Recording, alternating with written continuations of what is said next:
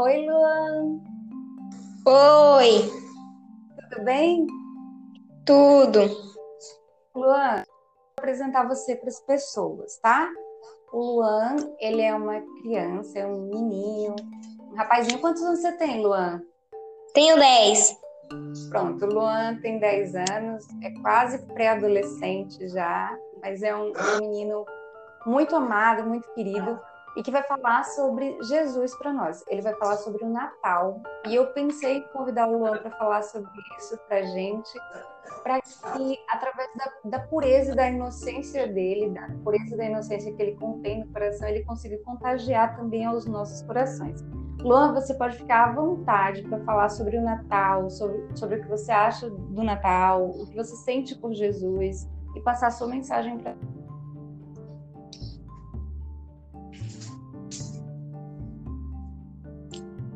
Bom, eu acho o Natal uma, uma das épocas mais especiais do ano, pois representa o nascimento de Jesus, o nascimento do nosso Salvador.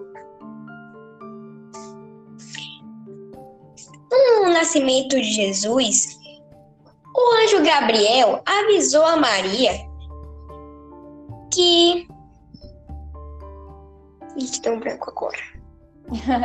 Ele anunciou a Maria que ela seria a mãe do Salvador através da ação do Espírito Santo. Aí, depois disso, Maria foi contar a José, que era o seu noivo. Só que José não tinha entendido muito, ele até ficou desconfiado. Como é que Maria pode estar grávida, grávida de um menino, sendo que eu nem casei com ela? Ele ficou meio desconfiado. Aí Deus, como sabe de tudo, enviou anjo- o anjo Gabriel também para explicar tudo a José.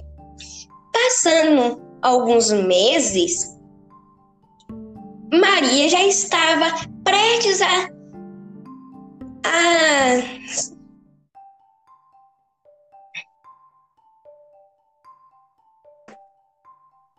Acho bom a gente já começar que eu tô meio nervoso. Pode ficar calmo, pode. A gente vai entender tudo que você está dizendo.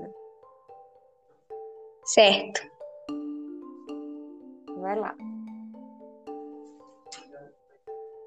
Jesus- Deus enviou o anjo Gabriel para a falar a Maria que ela seria a mãe do Salvador.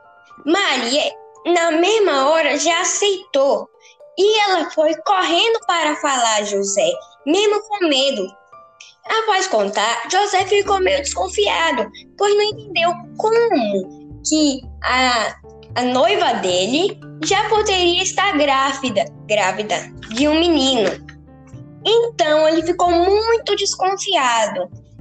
Deus, como sabe de tudo, enviou o anjo Gabriel para também falar com José. Explicou tudo direitinho. Passando alguns meses, Maria já estava com um barrigão. E um imperador da época avisou que as pessoas tinham que ir para sua cidade de nascença para fazer uma contagem da população. Indo para o local, era mais de 150 quilômetros de distância a pé. Chegando lá, eles não encontraram hospedagem nenhuma, pois todos os locais estavam lotados. Após bater na porta de um local, avisaram que tinha um estábulo vazio que serviria para ela passar a noite. Então, indo para esse estábulo, Maria deu a luz a Jesus, que logo nessa hora apareceu uma linda e grande estrela no céu, que avisou a três magos que estavam numa região próxima. Após ver essa estrela, o anjo Gabriel avisou que se segui-las iam encontrar o Salvador. Então, seguindo, eles encontraram Jesus e presentearam com incenso, incenso, ouro e mirra. Muito bem, Luan. Exatamente. Esses foram os presentes dos três magos para Jesus.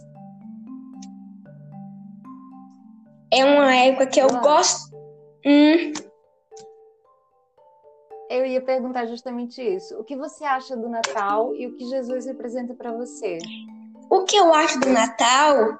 Uma época, a, a, época mais, assim, uma das épocas mais especiais do ano e mais importante, porque foi a época que nosso Salvador nasceu, que deu início a tudo que Deus planejou pra gente de bom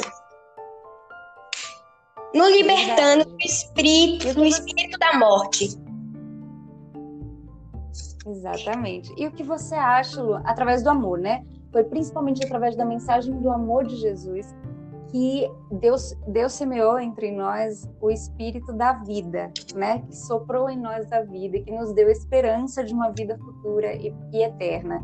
Então, através de Jesus e da mensagem que ele veio trazer para nós de amor, de perdão, de fraternidade, através de todos os valores que Jesus deixou para nós, é que Deus nos salva da morte e nos promete a vida eterna. Agora eu queria que você dissesse para mim, Luan, o que Jesus representa para você.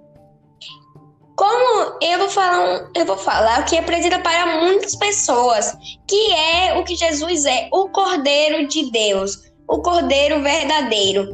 Porque ele morrendo na cruz, Ali, o seu sangue foi o do cordeiro verdadeiro. Nunca mais nós, seres humanos, na época da Páscoa, precisaremos matar as ovelhas e tacar o sangue na porta. Significa que o cordeiro verdadeiro, seu sangue já foi derramada, derramado para nos libertar de todo o mal.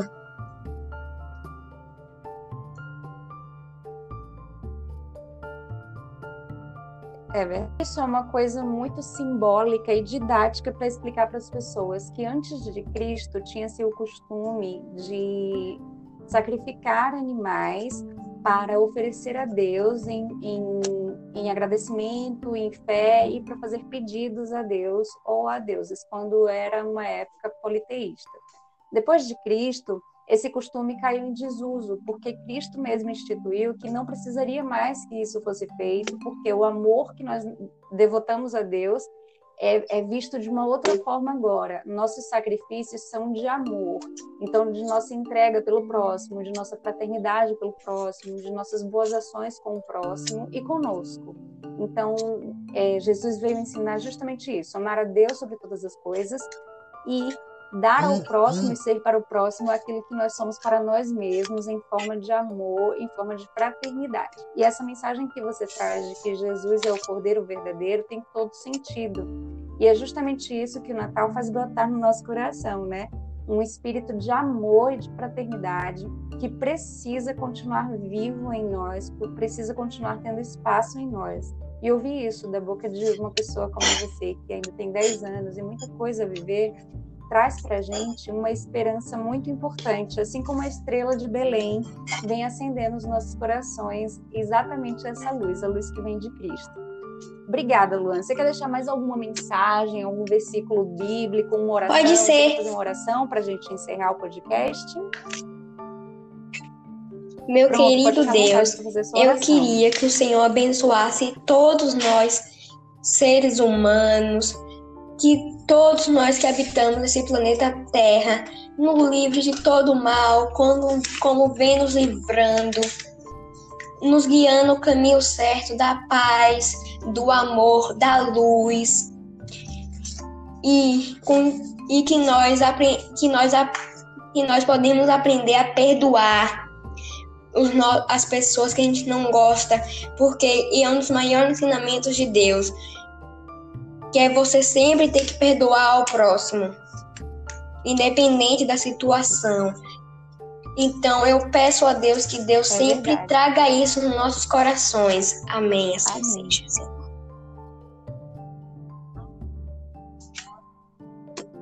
Amém, Lu, amém. Deus te abençoe, Luan. Muito, muito obrigada. Foi um prazer conversar com você, ouvir um pouco do que você traz em seu coração sobre o Natal, sobre o amor de, de Jesus por nós. Muito, muito obrigada, viu? De coração. Foi. Aí, foi tranquilo, não foi?